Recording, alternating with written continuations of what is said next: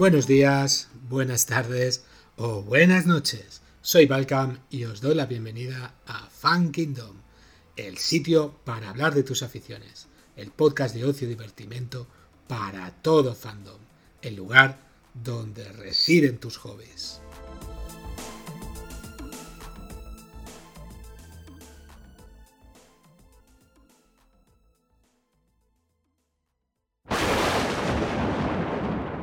Pues nada, vamos a empezar el, episodio de hoy. Hoy vamos a hablar de mitología nórdica y todo lo que surja, todo lo que queramos aparte. Contamos con Kyo Gamjin. ¿Qué tal? Muy buenas tardes, encantado de estar con vosotros. Eh, Pepe, ¿qué tal? ¿Cómo estamos? Bienvenido también. Ah, hola, otro día más, otro podcast más. Esta semana tú y yo hemos grabado unos cuantos, ¿eh? Sí, unos cuantos llevo ya. Esta semana concretamente tres con este. La semana pasada dos más. Luego podréis vaguear una temporada. Me da que no. ya empieza el trabajo y empieza lo duro.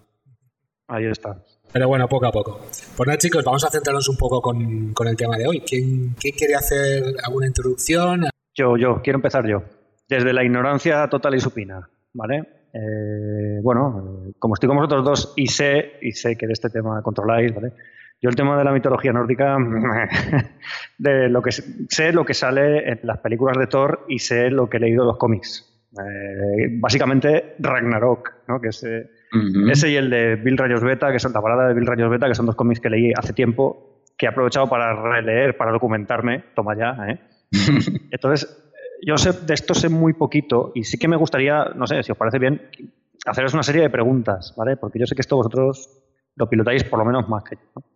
Para empezar, la palabra clave, Ragnarok, ¿vale? Porque yo he leído un poco, he visto un poco, tal, pero yo no me entero. Eh, sé que es una especie de fin del mundo, pero no sé exactamente en qué consiste, ¿no? Entonces, pues nada, eh, para ver si me podéis decir qué puñetas es esto del Ragnarok. Eh, eso es empezar por el final, pero bueno. Sí, pero mola.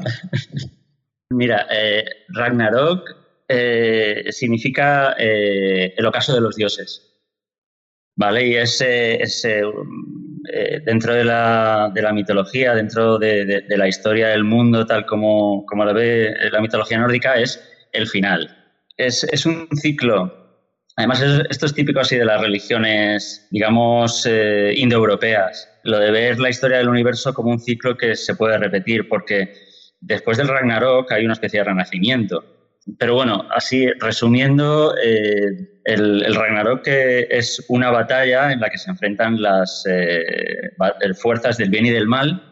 De parte del bien están los eh, Aesir, los, los Ases, los dioses, y de parte del, del mal están pues, lo que son las, las, fuerzas del mal en la mitología nórdica, están representadas por los gigantes del hielo y de las rocas, los gigantes del fuego, eh, y por supuesto Loki, Fenrir, su hijo, eh, ese lobo eh, maligno, y Hel, y bueno, también toda una serie de, guerreros, todos los guerreros que van al infierno, lucharán contra todos los elegidos y los campeones que luchan de parte de Odín. todo esto es bastante más complejo, porque hay muchos detallitos interesantes. Dime, dime. La serpiente Midgard, ¿no? que es la que creo que acaba con, con Thor, creo. Eh, sí, exacto. Es que todas las fuerzas eh, del mal y del bien eh, luchan entre sí y se aniquilan. El, hijo de Loki, Fenrir, devora a Odín. Thor se enfrenta contra la, serpiente mundial, Jormungandr, y perecen los dos. O sea, él la mata, pero la serpiente lo mata a él. Frey, aunque no tiene la, la espada, porque hay una historia que cuenta que su espada mágica que luchaba sola, cómo la pierde y se la quedan los gigantes.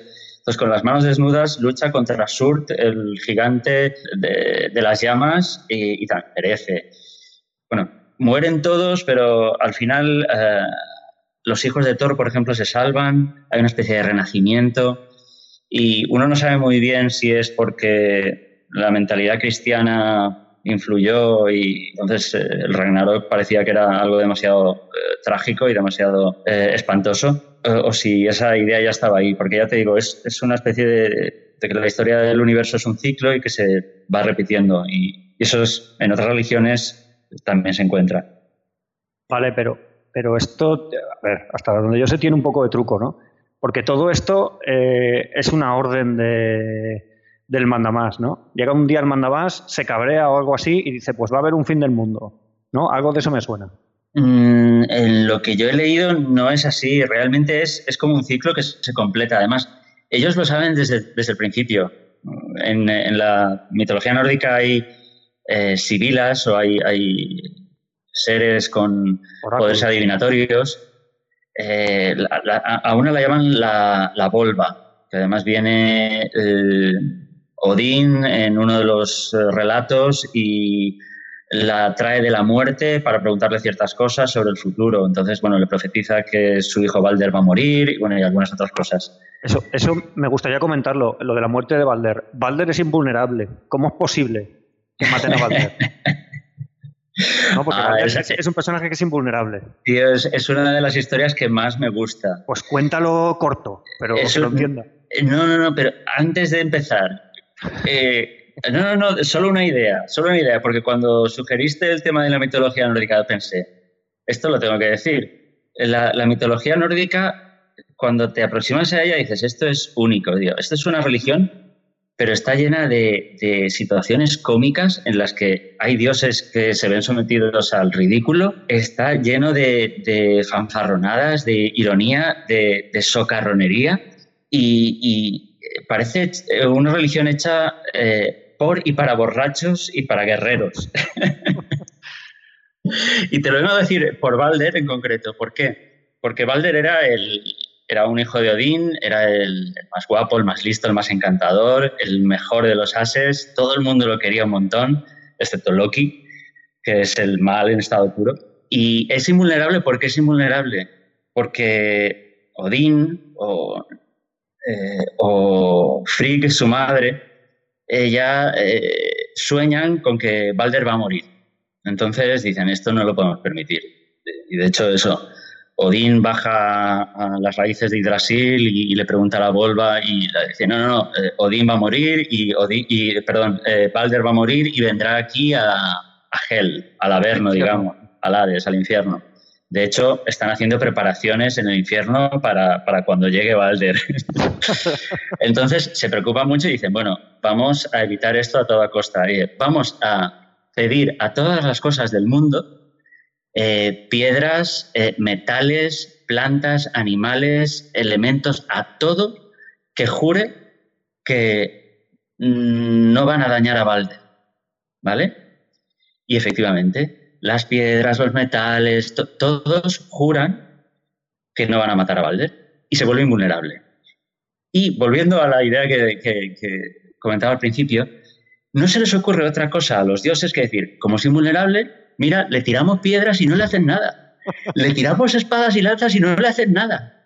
Y totalmente a los yacas empiezan a jugar, porque es un deporte, cada vez que tiene una fiesta, lo meten, lo ponen en el centro y le, tiran lanzas, le lanzan venablos, hachas, y se divierten con que no le pasa nada.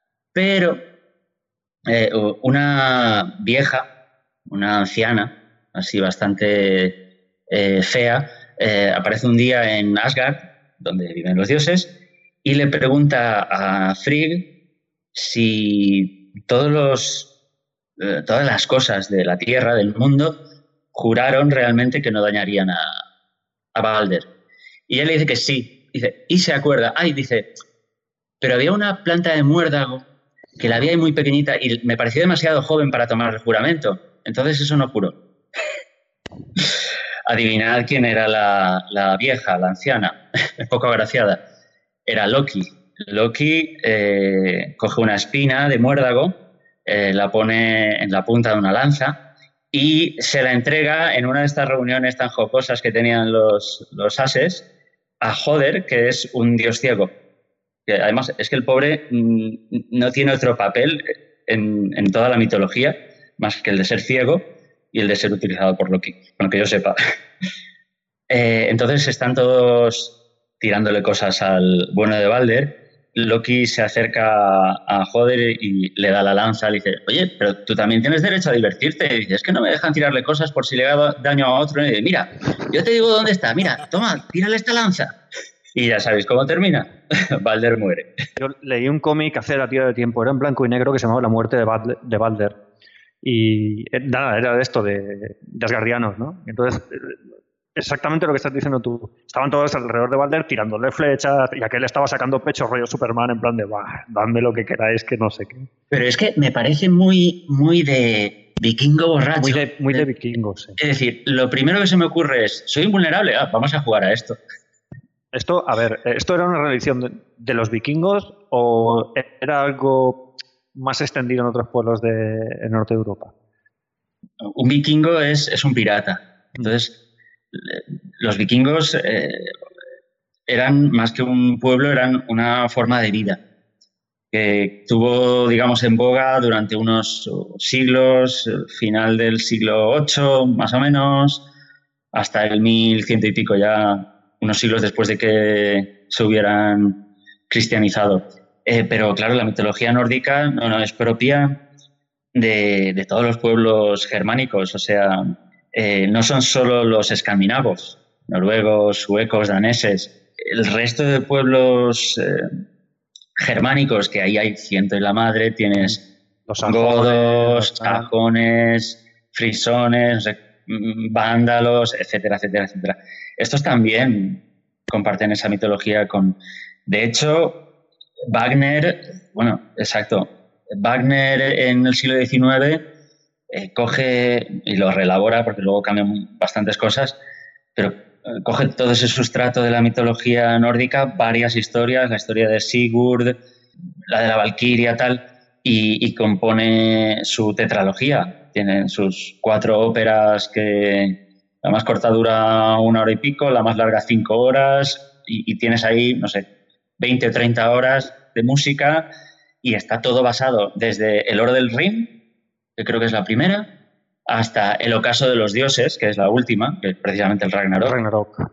Y bueno, ahí salen con otros nombres, los nombres germánicos, pero por ejemplo un, un personaje es Wotan, y que es Odín, y son los pueblos germánicos eh, también, también tienen esta, esta religión. Por ejemplo, los godos, que, que estaban aquí en la península ibérica, a mí me, me llamó mucho la atención una vez que leí que cuando los vikingos empezaron a, atacar las ciudades en la península ibérica, en una ocasión, no sé si fue en, Sevilla o en Logroño, no, no, no lo sé, no recuerdo, pero atacantes y atacados se reconocieron como parientes. Dijeron, mira, os damos todo el oro que nos habéis pedido, no nos matéis y aparte vamos a firmar así un, un acuerdo porque es que eh, vosotros sois eh, escandinavos, nosotros godos y, y somos todos germánicos, rubitos, ojos azules.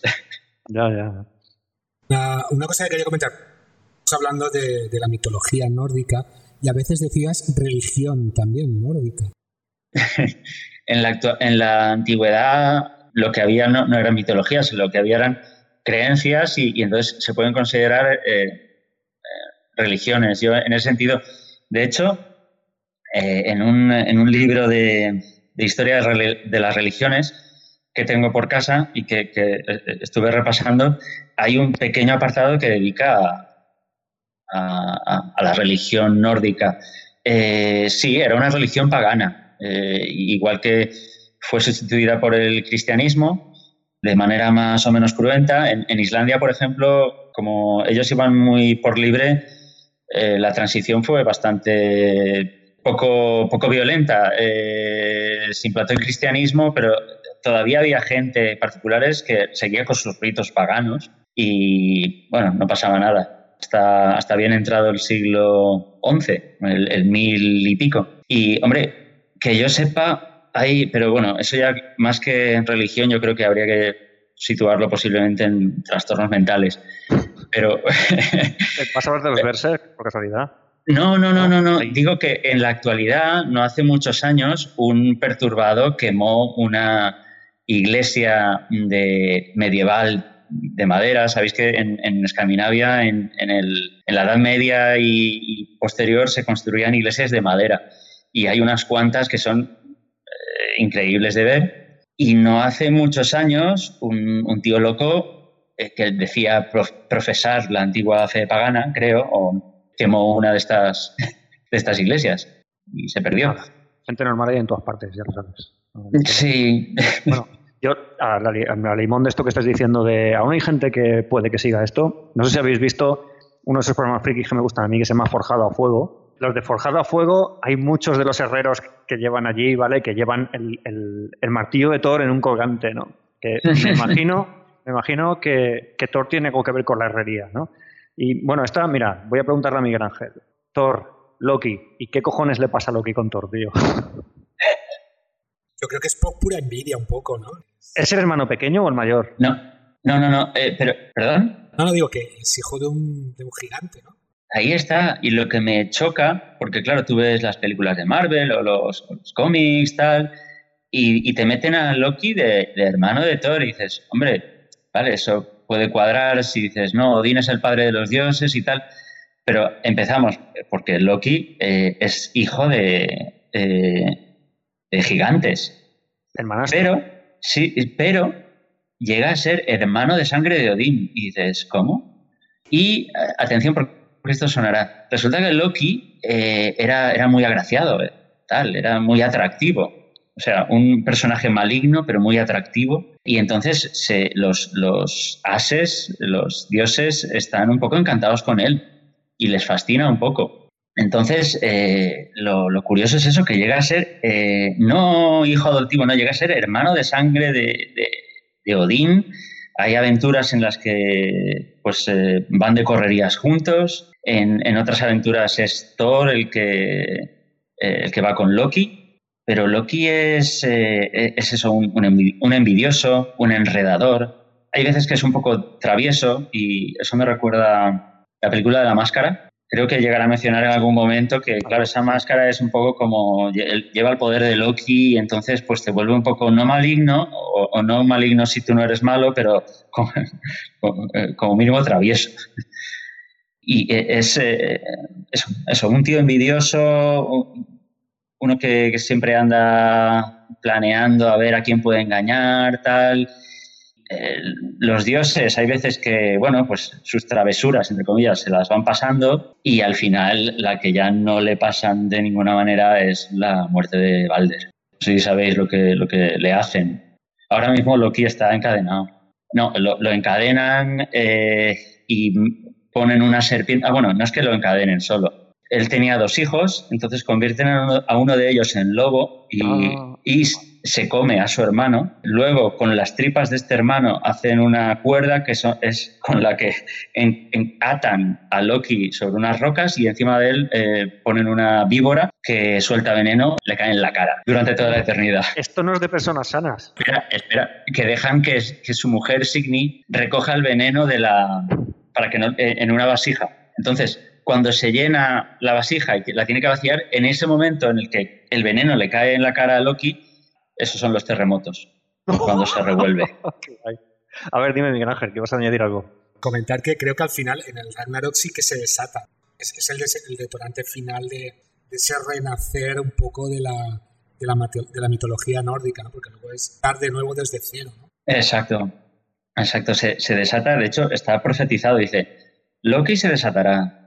Eh, Fenrir se desatará de Gleipnir, que es la, cadena con la que lo ataron, que también la historia es muy curiosa, cómo se fabricó. Luego, el, lobo que está a la entrada de, Hell también se, desata, que recuerda a, Cerbero. Al, al, que está a las puertas del Hades. Este solo tiene una cabeza, pero está como ensangrentado. Ese también se desata. Otros dos eh, lobos devoran al sol y la luna. Guay, vamos, eh, algo bonito, sí. Sí, sí, sí, todo está profetizado y dice. la, mañana del, la mañana del Ragnarok, el gallo dorado que está en el techo del Valhalla cantará por primera y única vez y despertará a los guerreros para que vayan a la guerra. Delita. Gallo siempre dando por saco para despertar. bueno, Miguel Ángel, al final no te vas a escaquear. Háblame de Thor entonces, porque nos ha dado una conferencia sobre Loki este Víctor, pero sobre Thor que... Pero a ver, no, yo no estoy tan puesto como, como comentas. Aquí el experto es Víctor, pero bueno, yo, yo te puedo hablar un poco. Ilústranos, ilústranos. Ilústranos sobre Thor. A ver, pues Thor es eh, el hijo de Odín, uno de los hijos de Odín, y, es el dios del trueno y de la fuerza, ¿no? Bueno, eso nos lo, han, mostrado muy bien en, las nuevas películas del mundo de Marvel. Eh, es una mitología nórdica y, germana, es un personaje de, esta mitología, y su papel es complejo, ya que tenía influencias em, o poderes para cambiar el clima, eh, las cosechas, digamos, em, la justicia, los viajes, las batallas. Eh, cierto es que una vez llegó el cristianismo, eh, fue completamente apartado y la figura de Thor fue completamente demonizada por, la creencia de los misioneros cristianos. Pero bueno, aparte de eso, posiblemente son los personajes junto con Odín más famosos que tiene la, la historia nórdica. Hombre, igual eh, retomando lo, que comentaba antes de, eh, o por comentar algo diferente sobre Thor, mm, las, situaciones cómicas en las que llega a encontrarse. Eh, hay un par de historias buenas, pero yo creo que la más, la más cómica es cuando Thor se tiene que vestir de mujer. De hecho, se tiene que hacer pasar por una novia. Entonces, eso es algo que, que visto desde fuera dices, cómo una mitología o una religión puede llegar a, poner así en ridículo a, un dios, pero es que, es que los, escandinavos yo creo que eran así, o los germanos eran así. Eh, hay, una historia en la que un gigante roba Mjolnir, roba el martillo, y para recuperarlo le dice a los dioses que solo aceptará casarse con Freya, la, la Venus escandinava, ¿vale? La diosa del amor, la más bella. Y entonces eh, eh, eh, la única solución que ven es los, los ases, es idear una treta y dice, vale, pues vamos a hacer que Thor se vista de novia con el velo así todo tapadito y Loki le acompañará como su doncella. Y, y, van ahí, y van al castillo del gigante, y el gigante, claro, Atención, telita, porque, eh, claro, hay un banquete para agasajar a la novia y la novia se come un buey entero de una sentada y sigue comiendo y sigue comiendo y dice, el gigante se queda un poco así a cuadros, y esto. Y Loki dice, ay, es que desde que supo que se tenía que casar contigo, le entró un no sé qué y, no, no comía la novia. Lleva ocho o nueve días sin comer.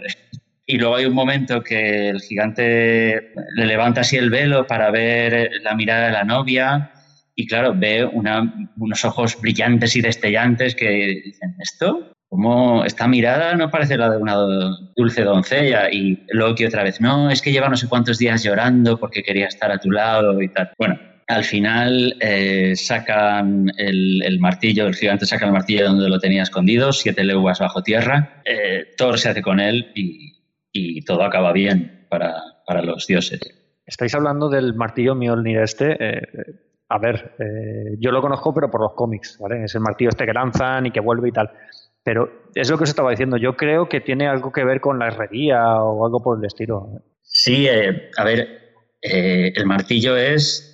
Thor es el dios del trueno y el martillo es con el que con el que hace el ruido del trueno.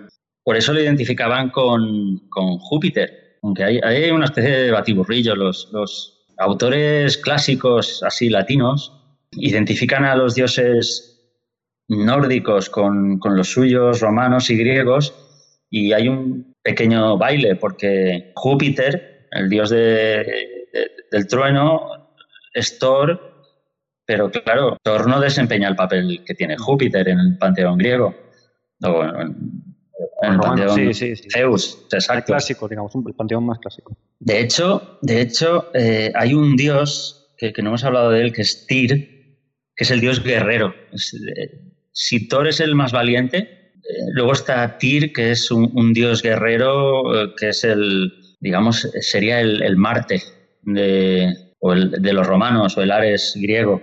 Y inicialmente el Tyr este era el dios más poderoso dentro del panteón nórdico, pero luego fue desplazado por Odín. Las creencias también van, van, cambiando. modificándose.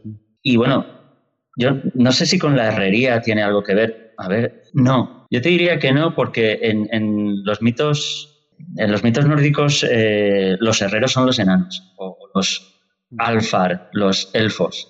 Pero utiliza elfo como sinónimo de espíritu de la tierra. Eh, mm, de hecho, luego, te comento cómo, de dónde surgen los enanos o los, o los elfos. Todo el mundo lo sabe, de la, de, la, de la, tierra, ¿no? Se crecen como si fueran, lo dicen en el Señor de los Anillos. Ah. Eh, pues es que, ah, es que eso es otra. O sea, documentándome para esto, tío, tú no sabes la cantidad de cosas que Tolkien eh, coge literalmente elementos uno tras otro de, de la mitología nórdica. Bueno, está claro, él, es inglés, quiere hacer una mitología, entre comillas, inglesa, y bueno, los anglos pues son un pueblo germánico y es normal que, beba continuamente de ahí. Pero bueno, eh, efectivamente los, enanos se crían en la tierra, como gusanos. bueno, nacen, nacen así, nacen, inicialmente nacen así porque todo el planeta es creado por Odín eh, y sus hermanos, que en realidad son tres al principio, eh, con los restos del gigante primigenio. Pero escucha, ¿qué planeta? Porque hay muchos, ¿no? Eh, vale, cierto. Pues ellos crean. Eh, voy a pillar, voy a pillar. Sí, sí, la verdad es que no, no lo deja muy claro, pero se puede entender que, se refieren a Midgard, que es nuestra tierra, es donde habitamos. Midgard es literalmente el mundo del medio, el mundo medio, tierra, media. Ah. Uy, cuánta originalidad. Qué pillín, qué pillín el Tolkien. Sí, sí, sí, sí. ¿Quién lo iba a saber? Sí, sí. De hecho, de hecho en, yo no, no, no, lo sabía, pero repasando eh, los nueve mundos, cada uno tiene un sitio. Hay uno que está más arriba, otro más eh, en segunda posición, tercera, cuarta. Midgard es el, el, quinto, tiene cuatro mundos por arriba y cuatro por abajo. Muy lógico. Entonces, eh, muy rapidito. Eh, en el inicio de los tiempos hay un gigante, Ymir, y Odín y sus dos hermanos lo matan. Y con su cuerpo y sus restos fabrican todo nuestro mundo. Y entonces una de las cosas que se dicen es que, a ver, los huesos y los dientes son las rocas y las montañas, la carne del gigante es la tierra, los mares son su sangre, y de la tierra, igual que igual de la tierra surgieron los enanos, igual que de la carne salen los gusanos. y, después de esta pequeña digresión, los, los, enanos son los herreros, son los que hacen las armas mágicas, etc. Thor es más el dios del trono de la lluvia y su mujer es Sig, perdón, Sif, que, que, es la diosa de los trigales, la diosa de la agricultura. Porque ella tiene una maravillosa cabellera rubia. Pero eso es un regalo también que le hacen, igual que a Thor. A ver, a ver, habla de esto, habla de esto. Eh, eso es un regalo, pero que se lo hacen después de que alguien haga una pequeña travesura. Cuenta, cuenta. Quería contármelo. Eh, a ver, pero es un regalo. Eh, no, pero eso Miguel Ángel, Miguel Ángel. Sí, sí, porque tú estás gastando muchas palabras, sí, sí. ya lo sé. No, me dejéis. Yo prefiero que le hables tú, porque yo no lo tengo muy claro todo.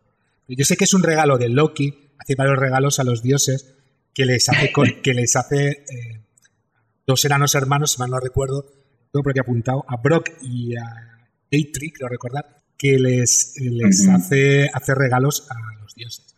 A Thor, a Odín, incluso a sí. Entonces, la, la, caballera se la prueba a ella y creo que como que la hace más bella, ¿no? Como más... Sí, sí, pero esa cabellera de oro que le han forjado se la, se la regala, pero no se la regala porque sí, se la regala porque eh, Loki antes un día, porque se aburría, coge unas tijeras y le rapa la cabeza. le rapa la cabeza así.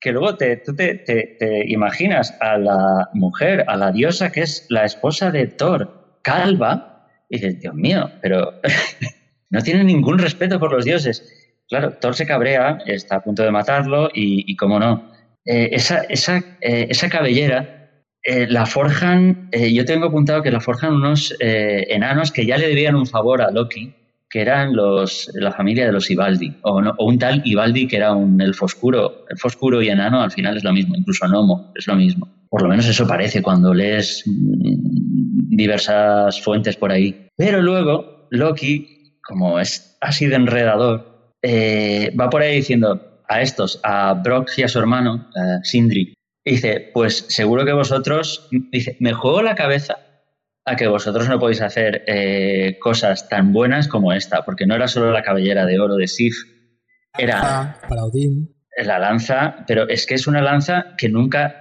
falla. Que nunca falla. Eh, y luego, para Odín, ¿qué le había hecho? ¿La lanza para Odín? La lanza era para Odín, vale, perdón. Para Thor le da un barco plegable. Sí, sí, sí, sí. No, dices, Como una cazuela hoi poi, que le das a él al que explota y aparece un barco. Mira, muy bien visto. No, pero hay cosas que, tú las lees y dicen, estos, eh, estos eh, vikingos estaban o puestos de algo cuando escribieron esta historia, o, esto viene de un chamán que también estaba intoxicado por algo, porque es realmente absurdo. O, a lo mejor viene de, de su total ignorancia por lo que sería la ingeniería, ¿no? Dices, bueno, alguien a lo mejor con mucha habilidad puede llegar a hacerlo, o simplemente creencia en la magia. Pero era un barco que podías plegar como una servilleta y guardarte en el bolsillo. Lo que lo he dicho, una cápsula Hoy Cápsula Corp, ahí trabajaba, ahí trabajaba el enano ese. Exacto, eh, el, el Ibaldi. Total, que dice, me juego la cabeza que no podéis hacer cosas más chulas que esta. Y los enanos se agarran los machos y es cuando, es cuando hacen, hacen varias cosas. Hacen el anillo Draupnir, que Draupnir eh, significa goteador. además, si lo piensas, se relaciona con drop, ¿vale? Con gota en inglés. Eh, es un anillo de oro que cada ocho noches gotea nueve anillos más. O, perdón, lo he dicho al revés. Cada nueve noches gotea ocho anillos de oro más. O sea, te hace Uy, cómo me suena. Uy, cómo me suena. Señor Tolkien. Señor Tolkien. Eh, ese, por cierto, ese anillo lo arroja Odín a la pira de Balder a la pira funeraria de Balder. Se ve que los, los pueblos germánicos, una costumbre suya era que cuando moría algún jefe importante guerrero, lo metían en una pira, en su barco, y lo mandaban. Y con su caballo. sí. Entonces, estos enanos, Brock y su hermano, hacen este anillo, el martillo Mjolnir, y hay, y hay otra cosa que se me escapa. Al final son los ases los que tienen que comparar la peluca, eh, el skill blade, el barco plegable y la lanza que nunca falla con lo que habían hecho los otros enanos, que era el anillo Draupnir, el martillo Mjolnir y creo que lo otro es el cinturón que aumenta la fuerza, para Thor también. Ah, bueno, y Mjolnir venía con unos guanteletes, que sin esos guanteletes no lo puedes manejar. Supongo que era el imán por el que siempre vuelve. Ah, ahora, lo, entiendo todo. Creo que se lo dejaron al Capitán América para coger Se lo dejaron al Capitán América. Que, vale, vale, vale. vale. Y, adivinar los dioses que deciden. Porque recordemos que estaba en juego la cabeza de Loki. Si el martillo y los demás eran mejor que la peluca y los demás regalos, Loki pierde la cabeza. A todo esto hay una cosa que no he dicho. Mientras Brock forjaba, creo que Sindri eh, estaba con el fuelle. Y su hermano le decía, no pares el fuelle, porque si no, lo que estoy aquí forjando puede salir mal. Loki se transforma en un tábano y empieza a picar al enano. Pero el enano, mientras están haciendo el anillo, persiste. Mientras están haciendo el cinturón, persiste. Y cuando están haciendo el, forjando el martillo, el, el tábano le pica en el ojo y hay un momento que deja de soplar. Y tiene un pequeño defecto el martillo que es que el mango es un poco corto. Entonces Loki estaba diciendo, a ver si gracias a eso los dioses deciden que los otros regalos son mejores y... pero no tiene suerte. y el enano dice, quiero tu cabeza. Bueno, con una treta eh, consigue escaparse al final. Sí, este, Loki este parecía muy de eso, Muy de, ahora me voy, ahora te engaño, ahora te tal. Salva la cabeza, pero el enano al final consigue, le cosen los labios. Entonces, durante una temporada los dioses están tranquilos porque Loki no está enredando. no está mal, no está mal. Como historia no está mal. Oye, una cosita, has nombrado a los hermanos de Odín. Me da miedo preguntar, ¿qué les pasa? Esos, mira, como son... fácil, eh, ¿De, dónde los tira? ¿Con qué los mata? Eh, porque seguro que sacó así. Esos son como primera generación y ya no se les vuelve a, ya no se vuelve a saber de ellos. Es un poco como, yo qué sé, eh, Zeus. Zeus tiene, tiene hermanos, vale. Era es hermana suya, Rea y no sé qué otra día más, y luego no tienen así ningún papel en el resto de la mitología. Pues yo creo que es, deben ser como deidades así antiguas y quedarán relegadas a un segundo plano y luego no se les dio importancia ninguna. No se les dio importancia. En, en, en alguna historia sí que sale eh, uno de los hermanos de, de, Odín, lo tengo por aquí, eh, acompañándole en sus viajes, pero poco más. No, no tiene así ningún. Tiene el mérito de haber ayudado a Odín a, darle forma al mundo tal y como lo conocemos. Por cierto, claro, yo creo que había como una idea de que el mundo era plano y entonces ese círculo está rodeado por las cejas del gigante utilizan las cejas para hacer como una especie de círculo y, esto es Midgard. Cada uno de los mundos, ¿no? Era, era plano, ¿te refieres? Sí, supongo que sí, ellos, ellos lo verían así. Vale, y escucha, los mundos estaban unidos por algo que habéis nombrado antes, que es Yggdrasil. ¿Yggdrasil qué es exactamente? Bueno, lo único que sé es que Yggdrasil es como un...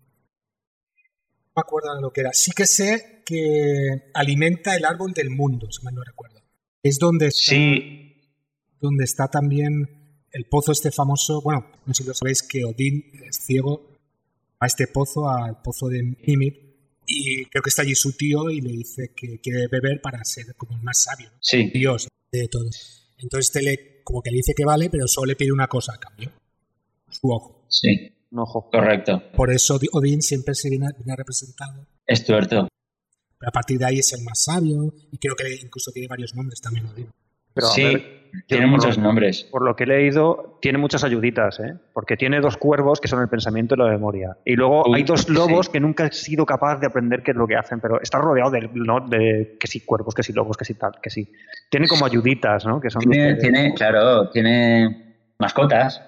Pensamiento, y, pensamiento, y memoria, Hugin y Moonin, eh, antes del desayuno los manda a volar por el mundo y entonces luego se posan en sus hombros y le cuentan todo lo que han visto y así y, y, en relación a lo que comentaba, que es una historia muy buena de, sobre Odín, eh, eh, Miguel Ángel, y claro, no lo habíamos dicho aún, pero eh, uno de los rasgos fundamentales de Odín es que es tuerto. Y a mí eso es otra de las cosas que, que me llama mucho la atención, cómo los nórdicos ven la adquisición de conocimientos y de la sabiduría. No solo los nórdicos, ¿eh? Bueno, ahora cuando acaba, acaba y ahora ya hablamos de esto. A ver, entiendo que hay un, vale, hay un componente ahí místico, simbólico, de que, de que hay que hacer un sacrificio y tal.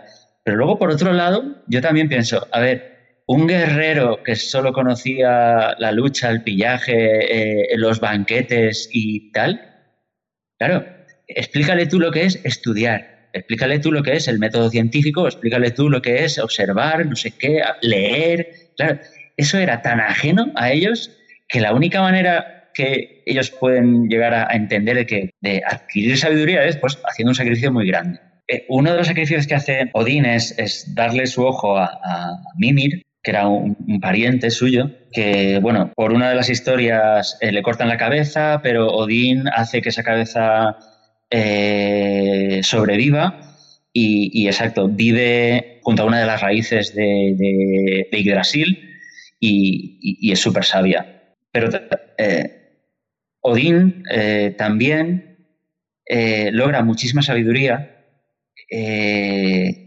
haciendo otro sacrificio. y esa sabiduría son las runas.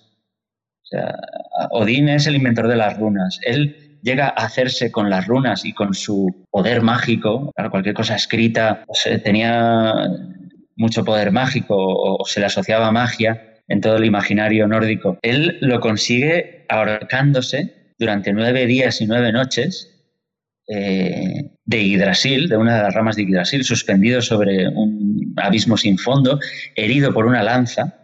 Y entonces, gracias a ese sacrificio supremo, que es algo súper extraño, eh, se ofrenda a sí mismo, eh, logra la sabiduría de las runas. Esto que dices, pero esto es santo de que parece ser que se corresponde con, sacrificios humanos que se hacían a Odín, que se colgaba a gente, a, humanos, a, personas de, eh, de fresnos sagrados y se le, se le ofrendaban a, Odín.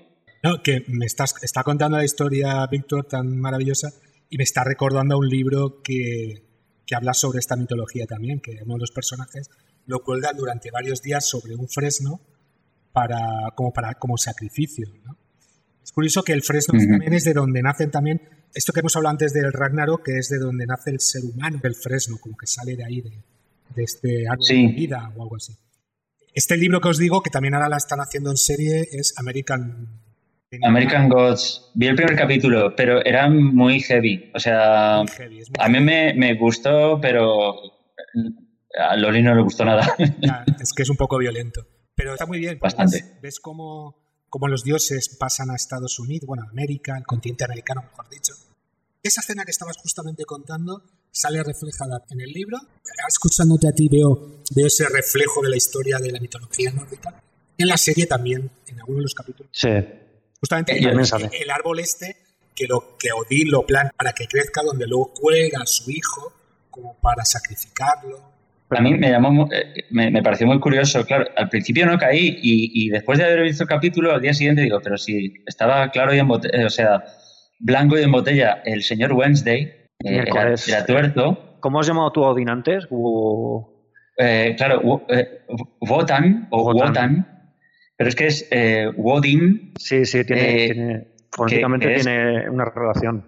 Sí, sí, es, eso, o sea, el día. Y lo que decía antes, claro, igual como los latinos, ahora no recuerdo qué, qué historiador romano, asimilaban a Thor, era Júpiter, Odín era Mercurio.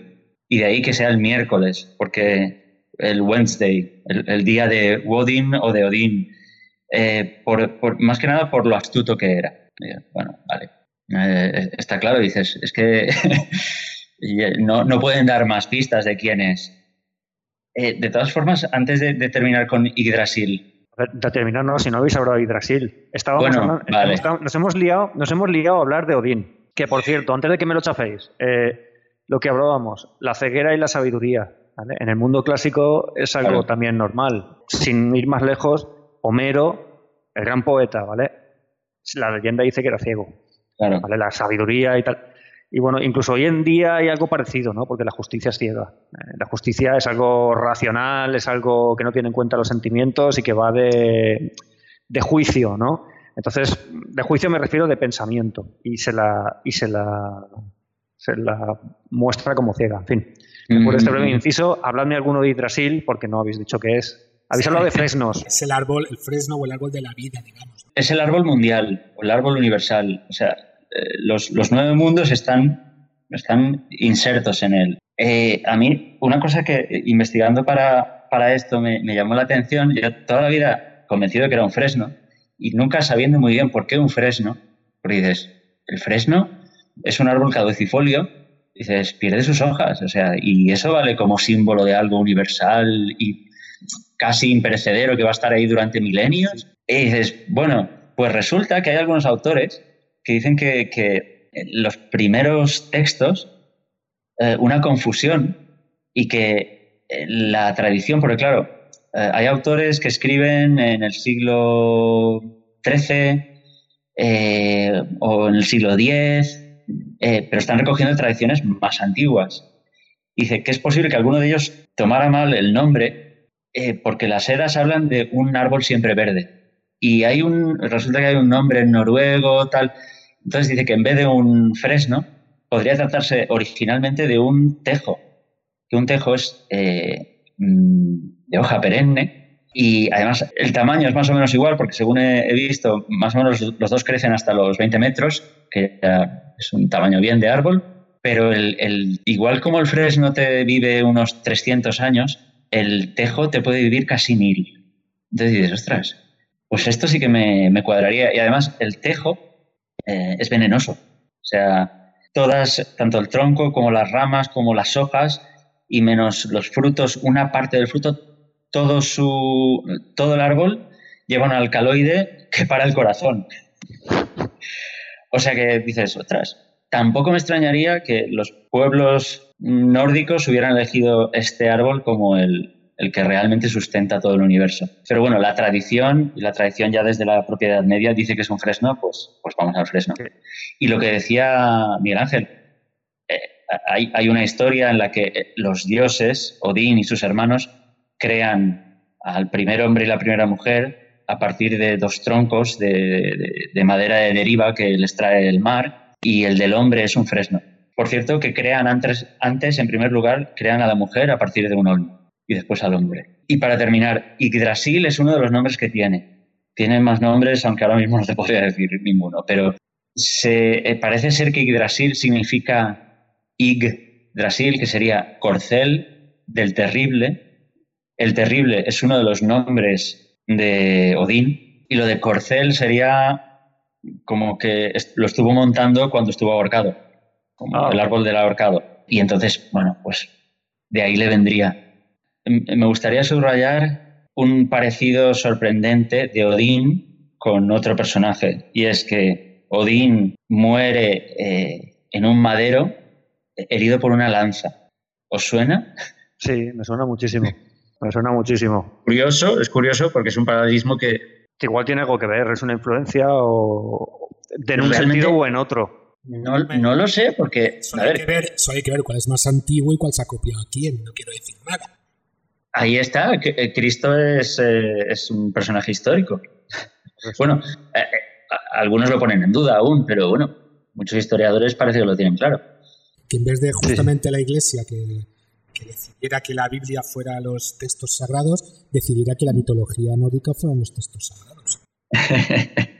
Hombre, una, peculiaridad de esta religión es que es la única que tiene un paraíso en el que lo más de lo más es guerrear y matarse.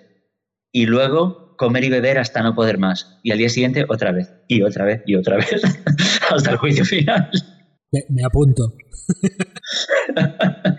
Eh, hay una cosa que se te escapa, ¿eh? O sea, comer, beber y guerrear. No hay nada más. Falla algo, sí. Falla algo. Te ah. recuerdo que no hay mujeres guerreras y las valquirias lo único que hacen es conducir a los guerreros no que corra al aire. No adelantéis, porque mi siguiente pregunta va a ser sobre bajada, ¿vale?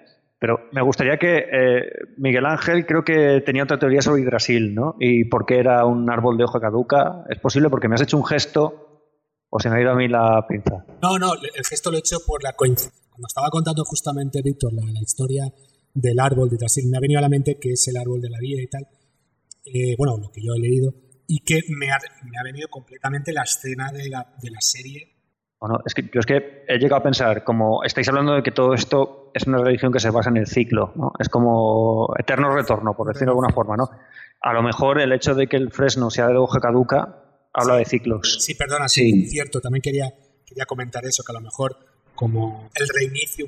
De todas formas, eh, Yggdrasil, hasta donde yo sé, eh, tenía plagas, ¿no? O tenía una plaga o algo así, o un par de plagas. Algo intentaba comérsele las raíces y algo vivía en las hojas ahí haciendo malinfetas. Sí, sí. Eh, mira, hasta, hasta, en este, hasta en este ámbito que dices, ¿no? Están describiendo el árbol del mundo, del universo, hasta, hasta ahí meten algo cómico, porque en, en una de las descripciones, eso, te dicen que hay un águila enorme y majestuosa que vive en las ramas de arriba, eh, que es tan grande que tiene un halcón entre los ojos, y ah, vale. Y luego, eh, en las raíces, esa plaga que dices tú es eh, el gran roedor, que es el, dragón Nizog, que roe una de las, de, las raíces. Pero bueno, luego están las tres Nornas y Mimir que cuidan de las raíces, y entonces, igual como hay la raíz que se está comiendo Nizog, creo que mm, se hunde en el, un lago ponzoñoso del Niflheim, que es, está como por debajo del infierno, es el, eh, el mundo del hielo, del frío y de las tinieblas. Luego hay otras raíces que cuidan las, las tres nornas, que es otro paralelismo con, total con, con las parcas romanas y las moiras griegas, y así la otra raíz la cuida Mimir y también esas raíces se hunden en, estanques de aguas que son purísimas y sagradas y que lo purifican todo. Pero sí, hay una especie de lucha entre el bien y el mal, o sea, unas fuerzas que cuidan del árbol, otras que, se quieren cargar.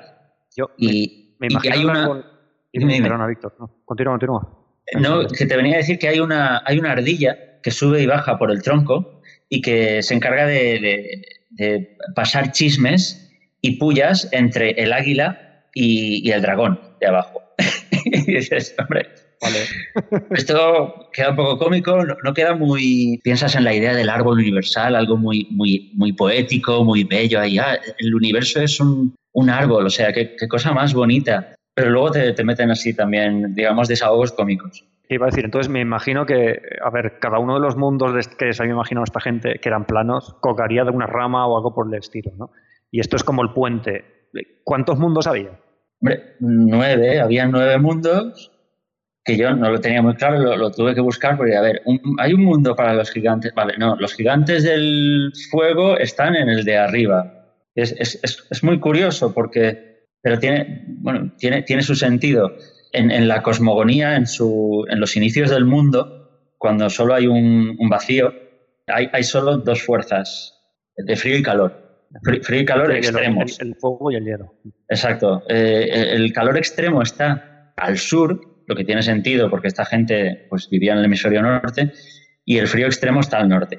Vale, eso tiene su sentido.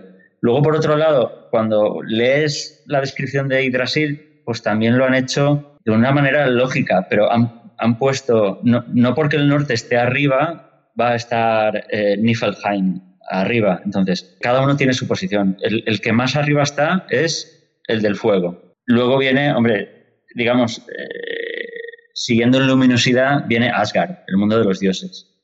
Luego viene el de los elfos de la luz, que será una especie como de versión luminosa de los enanos. Eh, luego viene Vanaheim, que de eso no hemos hablado aún, pero junto con los Aesir o los Ases, hay otros dioses que se llaman los Vanir o los Vanes. Parece ser como una memoria antigua de, de- de una mezcla entre pueblos. Y son dioses, pero son como de otro pueblo. Incluso eh, hay una historia en la que llegan a guerrear y, y luego, bueno, hacen las, las paces y unos van a vivir con, en, en la casa de unos y, y- y al revés. A, a ver si lo entiendo. Asgard de arriba y Asgard de abajo. Correcto.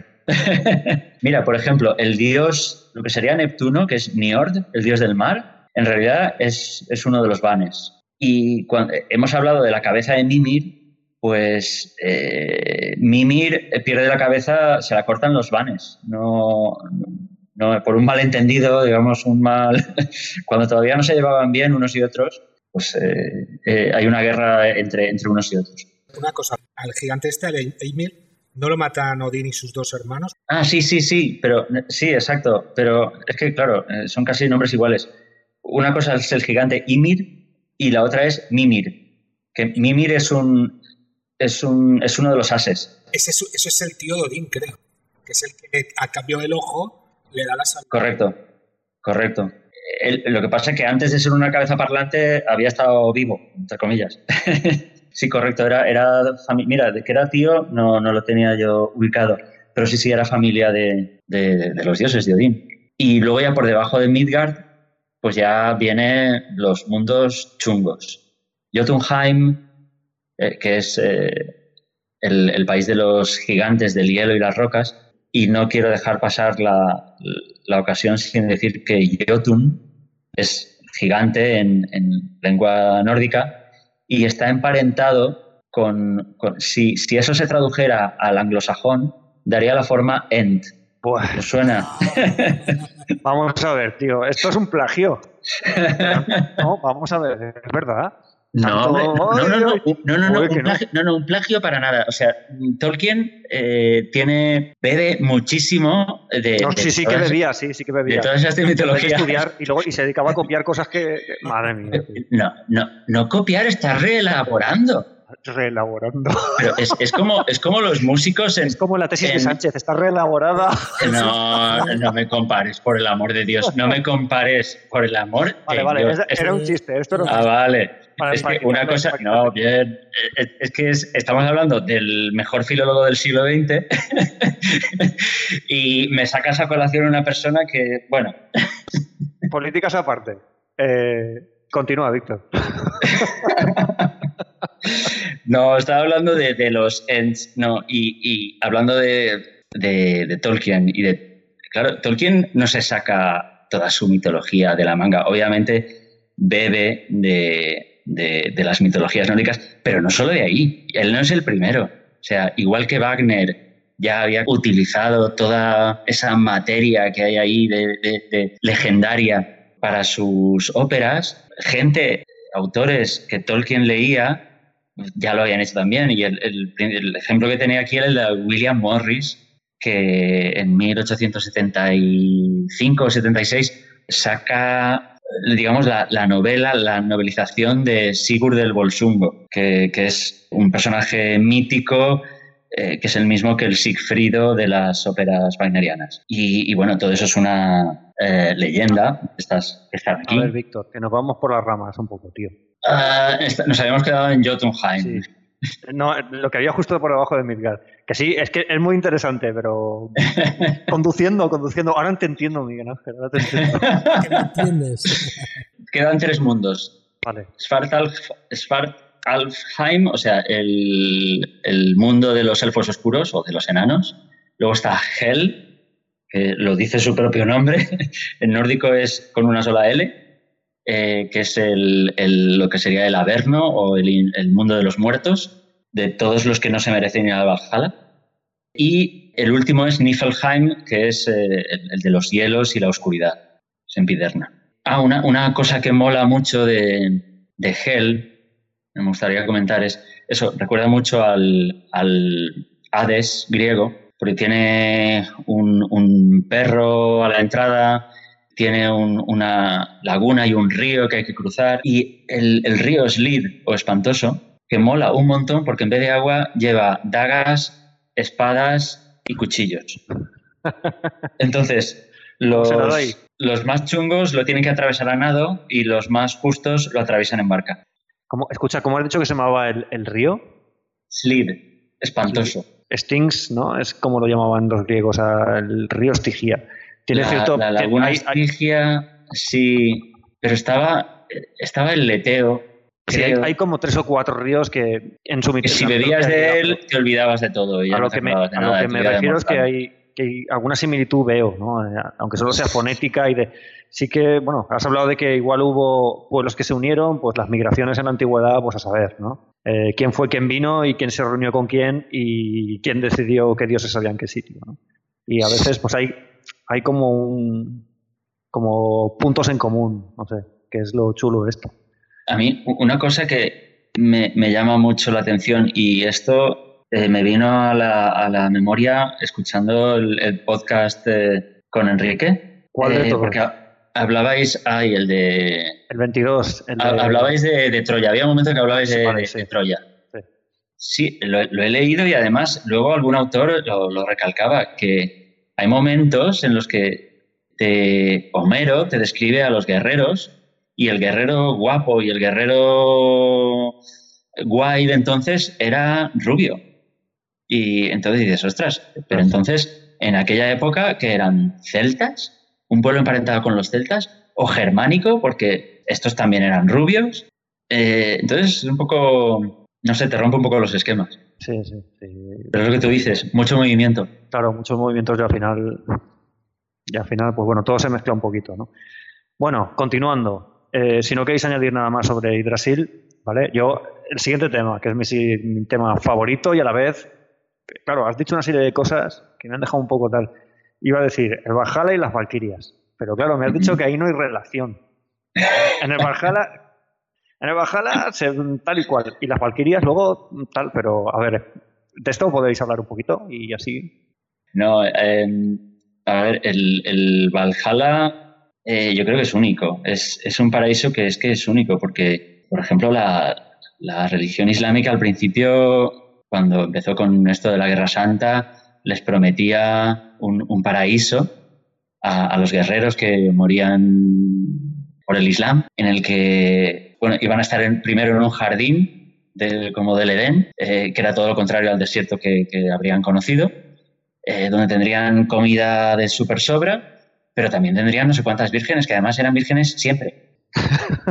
Entonces, eso te da una idea de... 40 o 50, me parece. Exacto, de cuáles eran sus prioridades. Y dices, bueno, vale, Pues bueno, mm, los nórdicos tienen un paraíso en el que dicen, yo, ¿para qué quiero el sexo? O sea, a mí me, me la refanfinfla. Yo, lo que mola de verdad es, masacrarse, luego beber y comer hasta reventar, porque además eh, eh, era un mérito. Ellos eh, hacían concursos, de hecho hay un...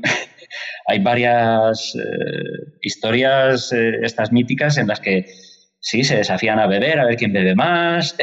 es eso, comer, beber, masacrarse y al día siguiente otra vez lo mismo. Porque claro, hay un jabalí eh, mágico que tú te lo comes y al día siguiente, eh, luego dejas los, eso sí, los huesos, déjalos ahí apartados al borde del plato y al día siguiente se regenera de los huesos y está ya preparado para ser vuelto a comer. Y luego tienes unos cuernos mágicos que no se agotan hasta que ha servido al último comensal. ¿Cuernos de qué? Eh, hidromiel, hombre, Ah, la vale, duda vale. ofende. Creo que justamente en uno de estos concursos que dice, que dice Tío Gandhi, en el que está Thor, le dan un cuerno de hidromiel a Thor y se lo tiene que beber todo, que no creen que se lo pueda beber. Y creo que lo que se estaba viendo es los mares, ¿no? Que menos mal que no se lo terminan, porque si no, dejaría seco los mares. sí. de- Pero él no lo sabe, claro. Él no lo sabe. Esa es mi historia eh, favorita. Van dejándolo a Thor eh, y a sus compañeros, eh, lo- los van dejando mal y mal y mal, de Mindundis, de que no saben nada, de que no pueden hacer nada, de "Peña, mira, mira qué flojos que son. Y, esa es una de las que le gastan, porque claro, le, sacan un cuerno que, es muy largo y no se, no se sabe dónde acaba. Y luego, claro, dice, el rey le dice, hombre, hasta el menos varonil de mis hombres se acaba el tra- este cuerno en tres tragos. No esperamos menos de ti. Y lo único que consigue es que baje un poco. Que, por cierto, eso es la diferencia entre la marea alta y la marea baja. Son culpa de Thor. Que Thor estaba bien. Ah, mira, mira. Yo- luego, si queréis, es que de verdad, esa es una de las historias que me encantan. Eh, eh, yo explicaría los, los troleos que, que le gastan a Thor y a todos sus eh, compañeros y luego la explicación que le dan al final, que dices, ah, ostras, es que me estabas engañando, hijo de tal. Porque yo de lo que me he leído también es de lo que más me gusta. Yo creo que es interesante. Sí, sí, pues cuéntalo, venga. Cuenta, cuenta de qué va esto de, de- Vale. del pique. Pues, eh, a ver, empieza con eh, Thor y Loki, ¿vale? En esta ocasión, eh, Loki va con Thor ahí, pues de, aventuras. Eh, paran a comer en casa de unos granjeros. Eh, bueno, no sé si sabéis, Thor llevaba un carro, bueno, es, famoso el carro de Thor, con el que hace su ruido también, no solo con el martillo. De hecho, exacto, el ruido de los truenos creo que es su carro, que no lo puede llevar por Bifrost porque si no se rompería. Bifrost se romperá en Ragnarok, pero no antes por culpa de los gigantes. Frost es el puente, ¿no? Del- de esto Es hablaremos. el arco iris, Vale, exacto. luego hablamos de esto. Vale.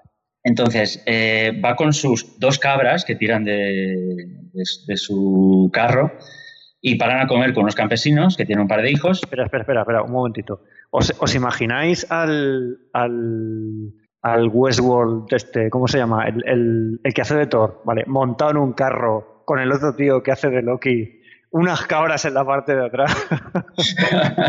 es que me lo estoy La imaginando. parte delante, están tirando del carro. Iría a ver la película solo por eso. Pues no estaría mal.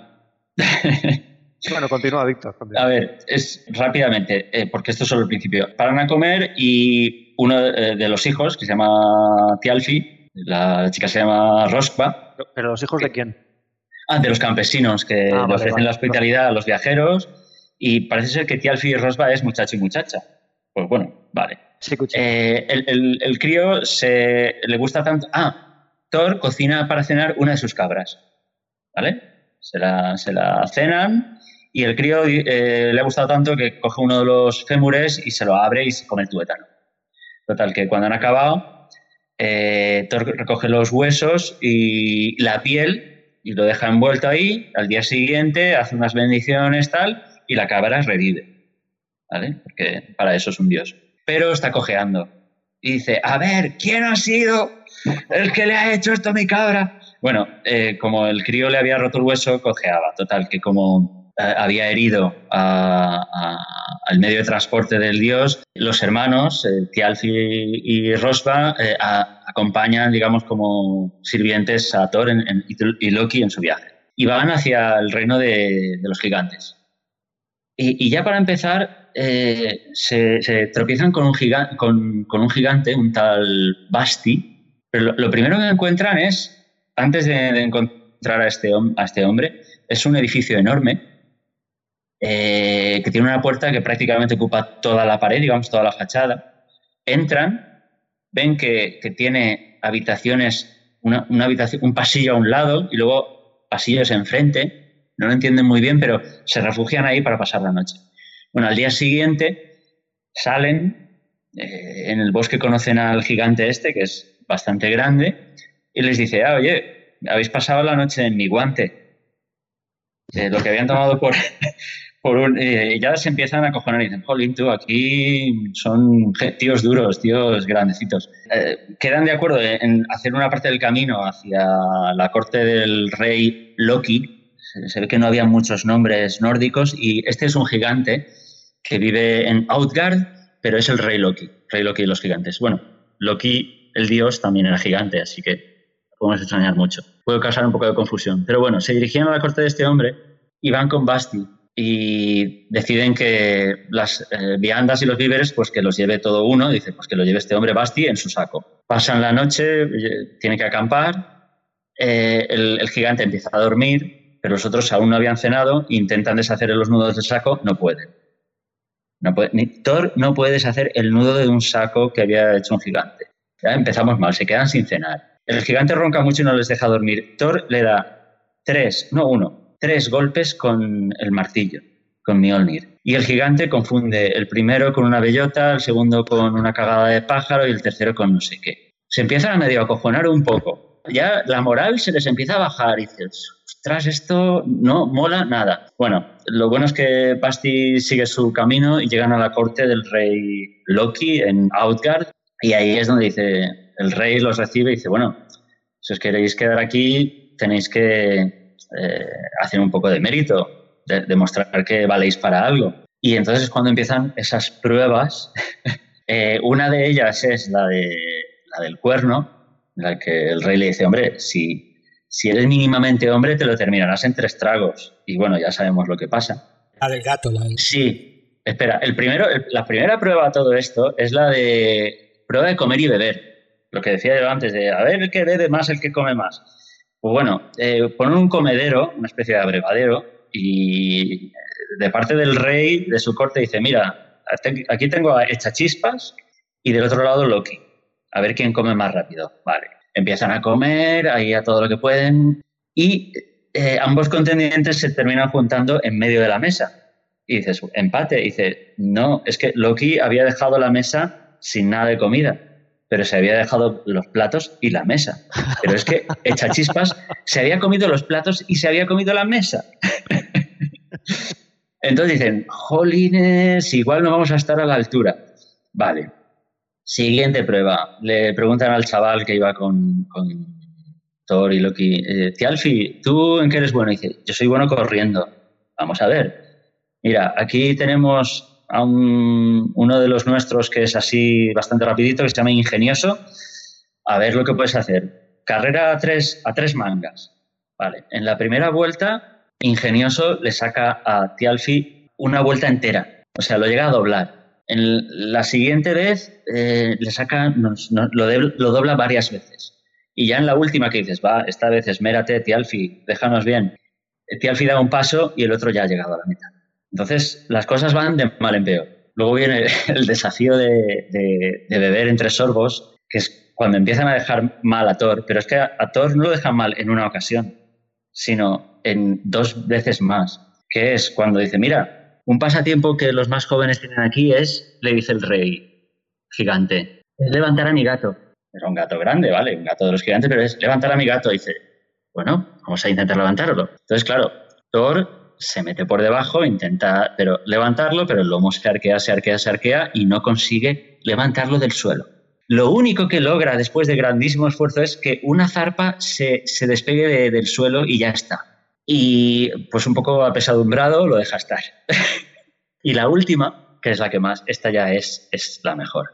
Porque dice, mm, vamos a demostrar la hombría luchando, lucha cuerpo a cuerpo. Y el rey le dice, ya, pero es que ninguno de mis hombres va a rebajarse a querer luchar contigo. y esto es lo mejor. Dice, bueno, igual mi abuela sí que quiere dignarse y, lucha contigo. Bueno, va, tal, abuela. Y eso, viene una señora mujerona grande, muy entrada en años, toda seria, callada, y, y, empieza a luchar con él y Thor se lo veía hecho y dice, a esta me la miriendo en nada y le hace una llave tal, y no, se hace con la mujer, no la puede tumbar. Y llega un momento en el que lo único que, que no lo vence, pero eh, la señora hace que hinque la rodilla y se queda así y dicen, bueno, vale, lo dejamos, lo dejamos ya. Entonces es, es, es muy bueno. ¿verdad? Además, si, si, lo lees todo esto, eh, alguien que lo ha novela, novelado con una mínima sorna, la verdad es que te lo paso muy bien. Eh, pero, luego está el saber lo que había pasado de verdad. Claro, claro, eso hay que contarlo ahora. ¿Quién era, quién era en verdad la vieja? ¿Quién era la vieja? Es que igual que como el cuerno era el mar, empezamos porque echa chispas era el fuego. Loki se había enfrentado contra el fuego en el torneo de comer. Eh, luego volvamos un poco más atrás porque el tal Basti en realidad era el rey Loki que se había disfrazado. Y los tres golpes, eh, sí, el saco que no habían conseguido desatar estaba atado con magia, una magia bastante poderosa, o sea que ni siquiera Thor la podía deshacer. Los tres golpes que Thor creía que le había dado al, al gigante en la cabeza no lo había, no era así, porque lo habría matado y rematado varias veces. Les enseña tres enormes valles que Thor había hecho con su martillo. Lo que pasa es que eh, los gigantes eran expertos en, en engañar y en, y en, provocar visiones y alucinaciones y, y, en todos estos sortilegios. Luego Tialfi, eh, el corredor, se había enfrentado contra Ingenioso, se había enfrentado contra el pensamiento del rey. Entonces, eh, obviamente, más rápido del pensamiento no iba a ser. Eh, lo de las mareas lo hemos dicho ya, eh, y luego el gato del rey era Jormungander, o sea, la, la serpiente de Midgard, la serpiente mata, mundial. La que luego lo mata a Thor, bueno, se supone que lo mata con su Exacto. Eh, hay una historia en la que Thor sale a, a, a, pescarla, pero es que está dicho que es en el Ragnarok. A ver, la serpiente mundial es un monstruo tan grande que se dice que, su, su, cuerpo uh, rodea todo el mar y se muerde la cola. El día que deje de morderse la cola, se, se provocarán maremotos y, y, bueno, empieza el Ragnarok. Entonces, cuando Thor eh, realmente está tirando del gato, está tirando de la serpiente y casi hace que deje de morderse la cola, por lo que todos los gigantes estaban acojonados. Y por último, la, la, anciana con la que lucha, que por cierto en, las historias se llama Anodomini, les parecería algo, no sé, un nombre muy curioso a, los nórdicos, eh, es la vejez. Y ni siquiera la vejez es capaz de destruir a Thor. Entonces, todo ese troleo inicial y esa burla inicial, ves que, que han estado luchando contra gigantes realmente, literalmente. Y eso sí, el rey les dice que nunca más acudan por allí porque ya han demostrado el verdadero poder que tienen y que, bueno. Y que les da miedito. Mucho. Da mucho miedo, sí, sí. Esta es de las historias que más me gustan.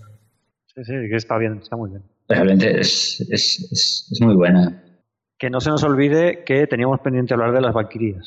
Sí, porque hemos empezado con hablando con, del, para, del, tipo de paraíso que tipo era. de paraíso que se imaginaban, sí, pero claro, yo tenía ah. ahí pensado que las valquirias estaban por allí en el Valhalla y, y había. Sí, pero yo creo que las valquirias son como los ángeles, no tienen sexo. Wagner no opinaría lo mismo que tú. no, no, no, a ver, no, eh, hay una valquiria que ya muestra ahí un poco de, de querencia o de favor, eh, porque hay una historia que es la que, la que sale también luego la Valquiria de, de, Wagner. Hay una Valquiria Brunilda o Brynhild que muestra una preferencia por un guerrero joven, porque, a ver, vamos a explicarlo, las Valquirias, según las historias, no eran guerreras, eran las que elegían qué guerreros eran dignos de ir al Valhalla.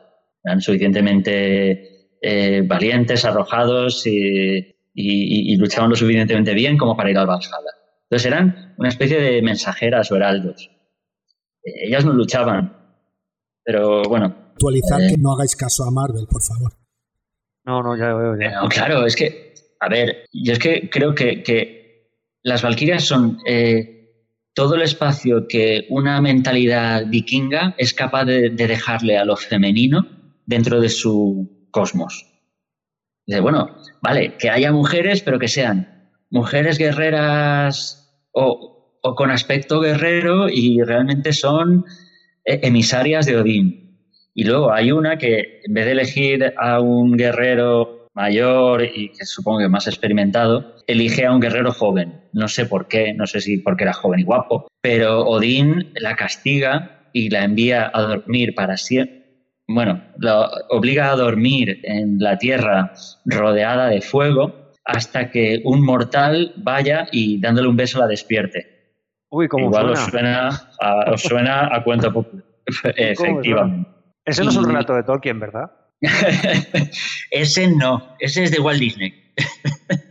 Entonces, eh, pues hasta ahí, o sea, no hay más sitio para nada femenino en el Valhalla y en el paraíso nórdico. Y eh, bueno, el Valhalla ya empezando a describir cómo es el palacio, pues eh, es enorme porque tiene que albergar a todos los guerreros que han de morir durante toda la historia. Eh, tiene, no sé si son 500, 40, no, 500 puertas y por cada puerta saldrán 800 guerreros. Eh, los, los pilares son espadas, no, perdón, lanzas. En vez de lámparas tiene espadas relucientes que alumbran. Eh, el tejado está hecho de escudos. y hay una enorme, enorme mesa donde se sientan todos los guerreros y en esa mesa siempre hay viandas y hidromiel eh, esperando para que después del combate, efectivamente, si no hidromiel habría cerveza. Y después de pasar todo el día guerreando, eh, van allí y pues entran en un éxtasis de comer y beber. Eh, a ver, todo el día guerreando y matándose, pero luego ¿qué pasa? Que resucitan porque ya están muertos efectivamente, sí, sí, sí. O sea, tú te puedes matar todo lo que quieras y herir y unos eh, días morirá uno, otros días morirá otro. Eh, puedes cercenar miembros, da igual. Todo se regenera hasta el último día. Bueno, ahora que habláis de Valhalla, no quiero pasar la oportunidad sin recomendar la película El Guerrero número 13, ¿vale? Que hay ahí, además hay un. cantan una canción esta de los atrios del Valhalla y no sé qué, en fin, pues eso queda recomendada la peli. Pues mira, yo aprovecho para recomendar el libro de la peli de Michael Crichton. Exacto. Devoradores de cadáveres. Correcto. Un gran libro, sí, señor. Yo me quedé con, la escena esta en la que el, árabe está viajando en el barco mm.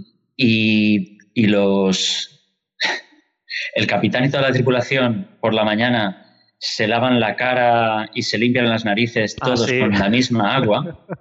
Y claro, tú lo ves y dices, esto es un invento hollywoodiense para decir, mira qué asquerosos los tal, ¿no?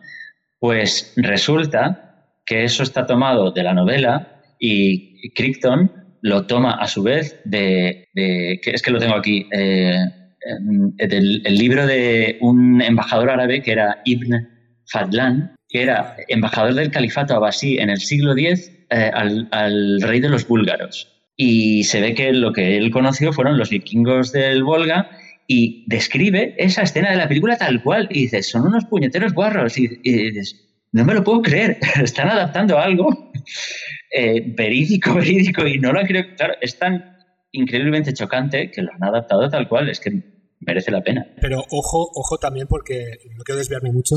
Michael Crichton es experto en hacerte creer cosas Sí, es cierto.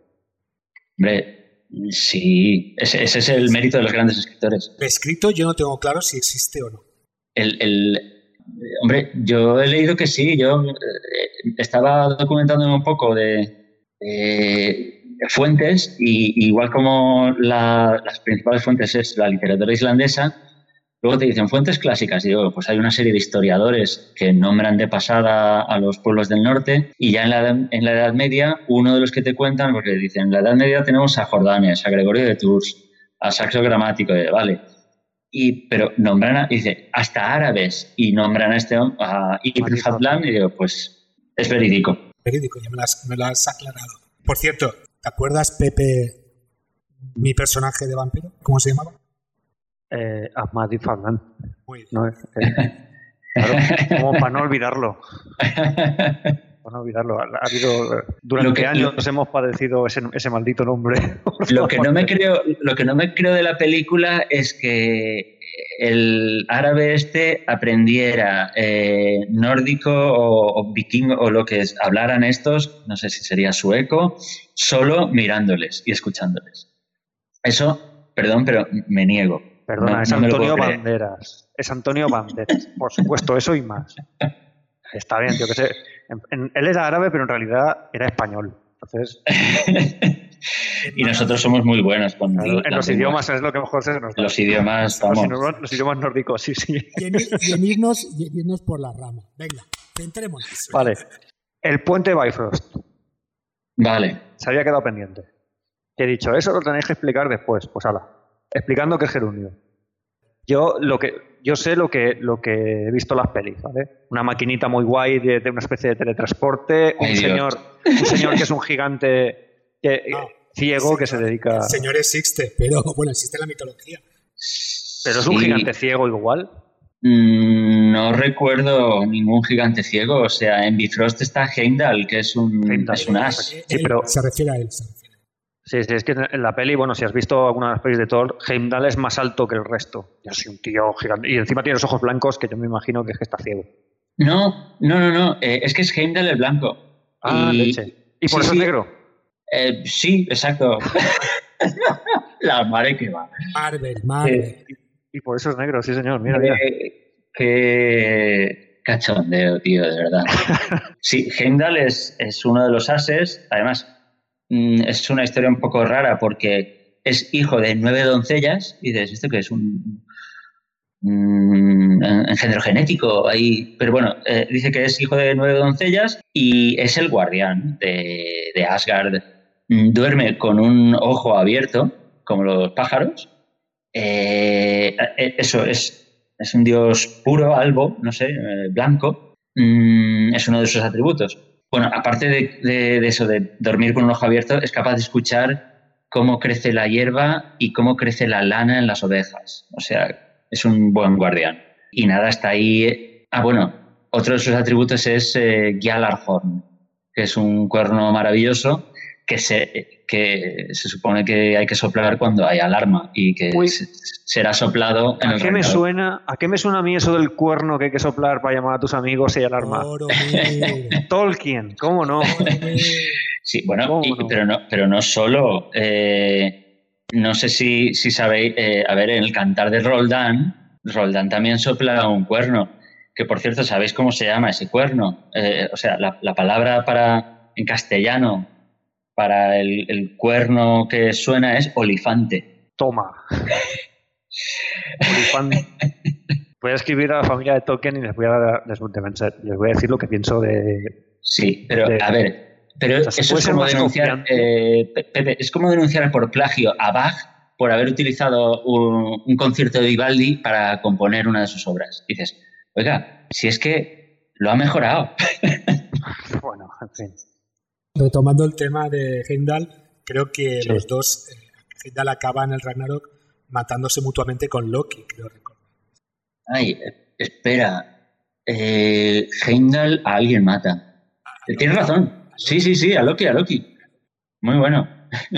De Heimdall, eh, es que creo que lo hemos dicho todo. Estaba buscando dónde. te- Aquí, en el Panteón. Eh, pero hemos comentado los atributos que tiene, no. Y, y- y cuál es su, eh, su papel en, en- en- tanto en Asgard como en Ragnarok, vale. Tiene también una montura, porque las, las monturas de los dioses, de los ases, también son mágicas. Y empezando por Sleipnir, que es el caballo de ocho patas de, de Odín, que, que la, la historia de cómo nace es, es muy buena también. Eh, el, caballo de Heimdall es Gulintani, Grindorada. Y eso, eh, son monturas capaces de ir por las aguas, por los aires, eh, de llevarles a donde, tengan que ir. Sí, otra cosa que es, que es lo último sobre Heimdall, que es un poco extraño, pero bueno, está en, en folclore. Hay una historia en la que él se junta con, con tres mujeres, o sea, él desciende a Midgard, eh, visita primero a una pareja eh, muy pobres, muy feos y ancianos, y como no tiene ningún lugar donde dormir, pues duerme en su lecho, duerme en medio de los dos. A los nueve meses la mujer da a luz, misteriosamente. Entonces, de esa manera, eh, él engendra primero a los esclavos, eh, luego a los granjeros guerreros y luego a los nobles y tal. Es algo curioso y dices, ah, es un- uno de los mitos más que, que se unen a... Alrededor de Heimdall. Vale, ¿y del puente de Bifrost qué? Porque esto es muy parecido como al Yggdrasil, ¿no? Si lo utilizan para pasar de un mundo a otro, o cómo está? Sí, lo, lo único que hay que apuntar es que los dioses lo utilizan, pero Thor no puede porque con su carro lo rompería y tiene que ir a pie. el, cabro, el carro y las cabras. se me había Exacto. sí. Entonces él tiene que ir a pie, pero bueno, es, él es el más machote. En eso tiene paralelismos con Hércules, porque es el más fuerte, el más tal. Y bastante Eh, tonto, por lo que veo. pero no te metas con él que- o, o a- apechúa con las consecuencias. Y bueno, el, el- el Bifrost será destruido por los gigantes eh, cuando intenten subir por él y, e invadan eh, Asgard. Que por cierto, Asgard está rodeado de unas murallas, mm, murallas prácticamente anti-gigante, que adivinar quién construyó, construyó un gigante y que, bueno, los, los dioses con una treta se, se libraron de, de pagar. pagarle lo que ese gigante les había pedido. Aquí todos van del mismo palo. Sí, sí, sí. sí. Todos van del mismo palo. Se ve que La el tema de la pillería, para que digan, la picaresca nórdica. Resumiendo, resumiendo mucho, mucho, mucho. Era un, el gigante se ayudaba de, de un caballo que era algo inusitado. Y si conseguía terminar la- las murallas de Asgard en, no recuerdo cuánto tiempo era, si le dan un mes, Bueno, en un tiempo determinado y si no, no cobraba, ¿no? Exacto, pero es que si cobraba era, la, como siempre, la mano de Freya, pero también quería el sol y la luna. Ah, bien. Sí, Nada, o sea, o sea, de- de- eh, dices, ah, bien, vale. Entonces, cuando ya estaba a punto de conseguirlo, dicen, tenemos que hacer que, que este hombre se distraiga. Y aparece una yegua, una yegua que distrae al caballo. Y bueno, gracias a eso, los últimos retoques no los termina y, y logran no tener que pagarle. Adivina quién era, adivina quién era la yegua. Loki. Loki disfrazado, que a los nueve meses pare a Sleipnir, el caballo de Odín. El caballo de, de las ocho patas. Sí. Anda. Tiene, Sí, tiene enjundia. su... tiene su pues dice, a ver, a todos lo ridiculizan, pero Loki... Loki no solo da a luz a- en esta historia a- al caballo, pero también es el que da a luz a... Bueno, no, no sé si es él. Yo creo que según una historia sí, es él el que da a luz a Fenrir, a Jormungander y, ay, y al otro, y a Hel. La reina del infierno también es su hija. La película. Hel se supone que es la hija. ¿Has dicho de Odín? No, de Loki. Ah, pero en- en la película de Marvel, creo que es Sí, es hija de Odín. hija de Odín, ¿no? Eso lo han cambiado. Era, eh, Marvel coge... como, como lo del gigante blanco y todo esto. Sí, Marvel, Marvel coge las eras de Snorri y se las lleva al servicio para cuando no tienen papel higiénico, básicamente. Ya, ya te he dicho yo que Snorri a mí me suena a personaje de Vicky el Vikingo. ¿eh? Eh, bien, sí, eh, no, pero no, no te, no- sí, no te confundas. Es que eh, muchos eh, poetas y, y escritores eran, eran vikingos, eran guerreros también. Yo, a ver, creo que ya hemos hablado un ratito largo ¿eh? sobre este tema y está muy bien, pero podíamos pasar a bibliografías, ¿os parece? ¿Vale? Miguel Ángel, tu libro fantástico, maravilloso de Haces un experto en 10 minutos. Hombre, 10 minutos no, te lo puedes leer en una noche más o menos, pero yo os recomiendo de Neil Gaiman eh, Mitos nórdicos, ¿vale? Lo sacó hace un año y poco y nada más lo vi, porque ya verás que yo me he leído ya varios libros de este autor, y me gusta bastante. Eh, nada más lo vi, lo, lo, compré, lo tenía en cola eh, de lectura y cuando me lo leí la verdad es que me encantó. Te acerca a la mitología nórdica eh, de una manera muy amena y, y, la verdad es que es muy muy fácil de leer. Yo a todo aquel que quiera iniciarse un poco en este mundo de la mitología nórdica y escandinava, yo se lo recomiendo porque, porque le va a encantar y le va a ser muy fácil su, su lectura. Eh, como digo, todo lo que hemos comentado en el podcast es que prácticamente está aquí. O sea, en este libro sale reflejado. Y lo cuenta de una manera muy, de verdad, muy novelada, muy amena. ¿eh? Son historias cortas, con lo cual eh, es muy rapidito de, leer. Y luego también, pues ya puestos, también me gustaría recomendar, aunque no está ambientado directamente en el mundo de la mitología nórdica y del tema del que estábamos hablando hoy, el de Devoradores de Cadáveres, que lo hemos nombrado, de Michael Crichton, es una historia de una aventura de unos cuantos vikingos que, la verdad que está muy bien y te adentra también un poco en la forma de vivir de estas personas ¿no? de, aquella época. Yo, la verdad es que estos, estos dos serían los libros que, que recomendaría. Victoria, ¿tú qué nos recomiendas? Pues, hombre, yo tengo varios, pero muchos son de la Feria del Libro Viejo, así que serán un poco inencontrables. Pero, a ver, empezando precisamente con el más ameno y el que fue mi contacto primero con, con la mitología nórdica después de El Señor de los Anillos. sí, bueno.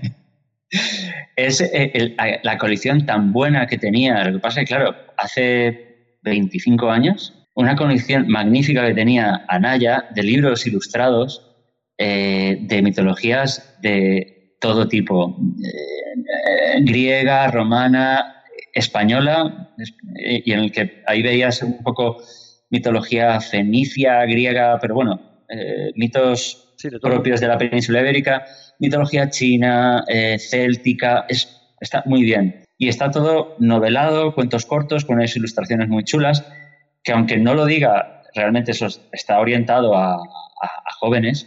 Pero bueno, lo puedes leer de una manera súper amena y lo que pasa es que, claro, el libro que yo tengo es eh, Dioses y héroes de la mitología eh, nórdica de Brian Branston, eh, y editado por Anaya, no sé, en los 90, incluso en los 80. Y además ya la versión original es del 78. Pero bueno, no, no, no, no ha perdido un ápice de, de frescura, vamos. Y, luego yo pues recomiendo ir a, las fuentes. Y de las fuentes no hemos hablado, pero eh, todo lo que conocemos es literatura islandesa, que nos, ha llegado eh, gracias a lo que escribieron en, en, Islandia en los siglos X, XI, XII, XIII. Y ahí están la, la Edad Mayor y la Edad Menor. La Edad Mayor que se atribuye a Saemund pero no la escribió él. Y la Edad Menor de Snorri Sturluson. Las dos eh, las, se pueden encontrar editadas por Alianza Editorial, ¿vale? Por Alianza 3. Y en el libro de bolsillo tenéis la, la alucinación de Gilfi, que realmente es una parte de la Edad de Snorri. También, eso, se lee muy facilito y para ser el original medieval se lee muy fácil y, da una idea muy buena de cómo era la literatura de entonces. Yo, yo, yo me permitiré. Eh, ¿Ibas a decir alguno más, Víctor? Perdona. Mm, de literatura, no. Podría dar algunos otros. Eh, no, relacionados más con vikingos. Un par de apuntes, pero después de ti. Vale, no, yo desde mi ignorancia, ¿vale? Parte de las historias que habéis contado, por ejemplo, eh, la historia del colgado, la historia de las runas, el tema del ciclo, que yo pensaba que esto era un invento, pero no lo es, eh, salvando las distancias, ¿vale? Porque esto no es un libro, es un cómic. Eh, eh, Thor Ragnarok, no la peli, la serie de cómics de los 90. Y claro, salvando las distancias, porque es lo que es, es un cómic. Para empezar, es entretenido y a mí me ha llamado la atención por eso, en fin, eh, este podcast ¿no? me ha llamado la atención y te deja con ganas de, pues, de saber más cosas. A lo mejor de ahí ya puedes pasar al libro de Miguel Ángel y cuando ya tienes las cosas un poquito más claras, pues a las sagas islandesas que, propones, tú, ¿no? pero a lo mejor los libros de Anaya también sería un buen... buen yo creo que eso ya debe estar descatalogado, pero la verdad es que si se puede encontrar por ahí de segunda mano, son una joya. Sí, estaba justamente buscándolos, me han salido por Wallapop y el precio es desorbitado. Anda, ¿tú los tienes, eh, Víctor? Eh, yo tengo, no toda la colección, eh, pero tengo siete u ocho. vale. ¿Alguna referencia más, Pepe, que quieras apuntar? A no, no, yo, yo eh, reconozco mi ignorancia total. ¿Vale? Poquito. Comentar, pues lo que. Eh, un poco algo que hemos hablado Víctor y yo, un poco fuera de micro, ¿no? Que es el, era el tema este de Carlomagno, ¿no? Que para acabar con unos enemigos que tenía, que eran una especie de tribu nórdica, pues les cortó el fresno. Cortó el fresno y los destruyó culturalmente, ¿no? Es algo que le he comentado a Víctor y me dice, no, es que los árboles eran muy importantes, en particular el fresno. Bueno, en fin, ya hemos explicado un poquito por qué, ¿no? el fresno o el tejo, que es lo que tú defiendes, ¿no? Eh, en fin. Eh, pues imagínate, el, árbol del mundo se lo cortas a la tribu de turno que los destruyes culturalmente. es que los deshaces. ¿eh? Su misma esencia desaparece. Ahí hay muchos pueblos que adoraban árboles o, para los que los árboles tenían un significado especial. Y, me estoy acordando de los celtas con los robles, ¿no? Y, del, árbol de Guernica también, por ejemplo. Sí, ¿no? Y, más todavía, de más moderno todavía, del árbol de Avatar. El árbol de Avatar. Claro, es lo que los une, es como lo que nace de todo ahí, ¿no? Ah, vale, vale, vale, vale. Hombre, se me ocurre a mí el árbol blanco de Gondor, pero claro, del señor Copionte, ¿sabes? Entonces, eh, tiene, una, importancia. No, sabéis, no sabéis distinguir, o sea, es un mérito, es un mérito eh, que todo eso aparezca en su obra. Víctor, Víctor, que sepas que estoy contigo. Claro, o sea, ah, esto venía de aquí, y dices, ahora lo entiendo, o sea, ha hecho algo muy grande. A partir de que, sí, que, que, si la gente quiere conocer un poquito sobre este tema, pues podría empezar leyendo Tolkien y le sonará, no le sonará raro y dirá, ah, mira, pues esto yo lo he oído en alguna parte, esto yo lo he visto en alguna parte. Ya habéis comentado parte ¿no? de, lo que. Pero seguro que El Señor de los Anillos, con la de páginas que tiene, está lleno de referencias de, mitología nórdica. A mí, mm, en concreto, Tolkien me abrió las puertas a muchas cosas y una fue a, la mitología nórdica, a las mitologías germánicas, a la historia medieval, o sea eh, claro, bebe de tantos sitios que si te interesa explorar cualquiera de esas fuentes y, tirar y decir, pero esto de dónde viene, el, origen de esto dónde está, eh, te puedes perder en uno y mil mundos. Si alguna vez hacemos un podcast sobre Tolkien, que será 14 o 15 capítulos, te avisaremos, Víctor. Ahí está, claro. Víctor tiene que estar ahí. Eh, sí, sí habrá, tendré que hacer un, una criba de, ideas a, expresar y Sí, bueno, algo, algo de 9 o 10 horas es suficiente. Bien. Ya, lo, usaremos. oye, a, propósito del cómic, eh, me, me, quedo con las ganas de preguntarte que hasta qué punto se toma licencias o reelabora y hasta qué punto es más o menos fiel a la mitología, digamos, canónica. Pues, por ejemplo, Odín está muerto y el rey de Asgard es Thor y se los lleva. Es algo parecido a lo que pasa en la película. Se los lleva a todo el pueblo, se los lleva y él lo que quiere es evitar el Ragnarok. Entonces, eh, él hace la búsqueda de Odín, encuentra el poder de las runas y al final descubre por qué se produce el, ciclo. Y el ciclo es porque hay una especie de entidades como unos superdioses que cada vez que hay un Ragnarok, se alimentan de, la energía que, surge de toda esa destrucción. Entonces, al final, Sí, o sea, todo, todo el, cada uno de los ciclos él se da cuenta y aprende que se ha repetido muchas veces. Yo pensaba que esto era un invento, pero no. Es algo que se ve que ocurre, es, como un ciclo que ocurre. Entonces, eh, esa especie de superdioses se alimentan de esa energía y Thor eh, hace una serie de sacrificios, se arranca los ojos, eh, hace una serie de burradas y encuentra la forma de pararlo. Entonces, el Ragnarok es el último. Y Thor no muere en el Ragnarok. Thor muere a raíz del sacrificio que hace. ¿no? Entonces hay como un renacimiento y a partir de ahí ya no he ido más de Thor, pero creo que Thor se convierte en mujer o es Loki. O no hay como un reinicio ¿no? de toda la mitología. De, un reboot. Sí, no, he continuado leyéndolo. Hablando, cuando has dicho lo de esas luchas que se repiten una y otra vez, me he acordado de otro ciclo. Eh, en Matrix, eh, Neo, cuando se enfrenta, se enfrenta con, las, con las máquinas, no era la primera vez. Y, y hay un momento en el que el arquitecto le explica que ya ha ocurrido muchas veces y volverá a ocurrir y volverá a ocurrir. Eso en concreto no, no había caído en que es eh, la idea de, ciclo que se repite una y otra vez presente en muchas, eh, muchas religiones y mitologías. Bueno, y en, la cultura pop, sin ir más lejos, Galáctica 2004, hay una frase muy famosa, es, para mí es una serie de culto, ¿no? que es algo así como todo esto ya ha ocurrido y volverá a ocurrir otra vez. Y toda la serie al final se plantea como en cómo paramos el ciclo, porque siempre ocurre lo mismo. Y se acaba siempre en destrucción y empieza el ciclo y, y, destrucción. Entonces, al final es cómo paramos esto. ¿no?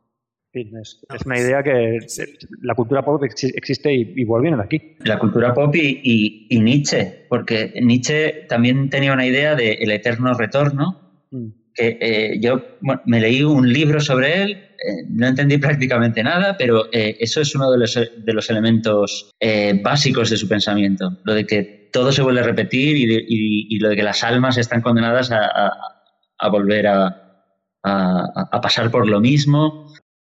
El volver a repetir lo mismo, tampoco hay que irse tan lejos, ni a Nietzsche, ni, al pop tan cerca, pero acordaos de que hace 200 años teníamos la peste más o menos, hace 100 años la gripe española, ahora tenemos el coronavirus.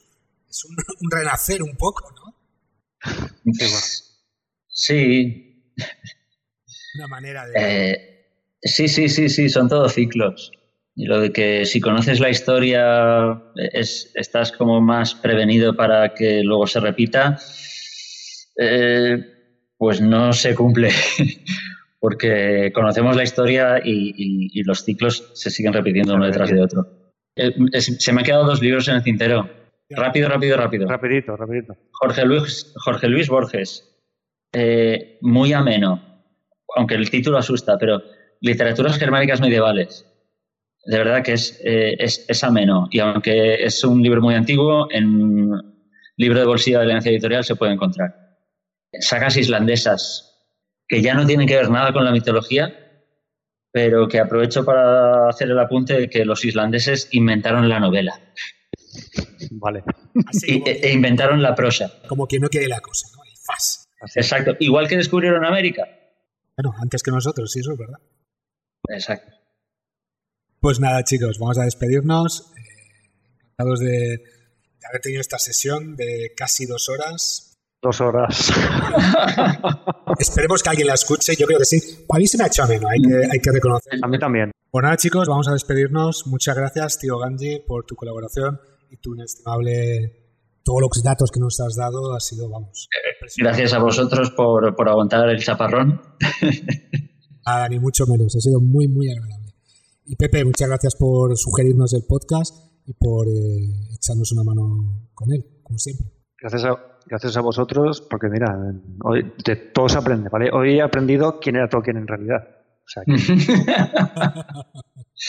Eh, eh, has aprendido que es mucho más grande de lo que pensabas. Sí, sí, sí, sí. Es como los peces en el río, bebe y bebe y vuelve a beber.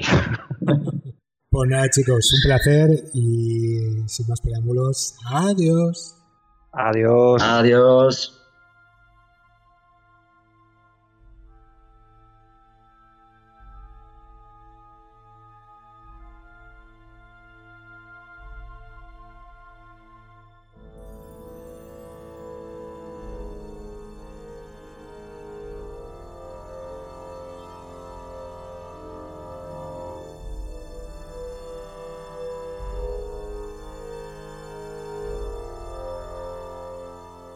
Vuestros comentarios. Recordad que podéis suscribiros al programa desde iTunes, Evox, Spotify o cualquier plataforma que utilicéis para escucharnos. Si queréis estar al día y no perderos ningún episodio, podéis seguirnos en Facebook o Instagram. O también podéis poneros en contacto con nosotros en info.fankingdom.es. Os esperamos en el próximo episodio.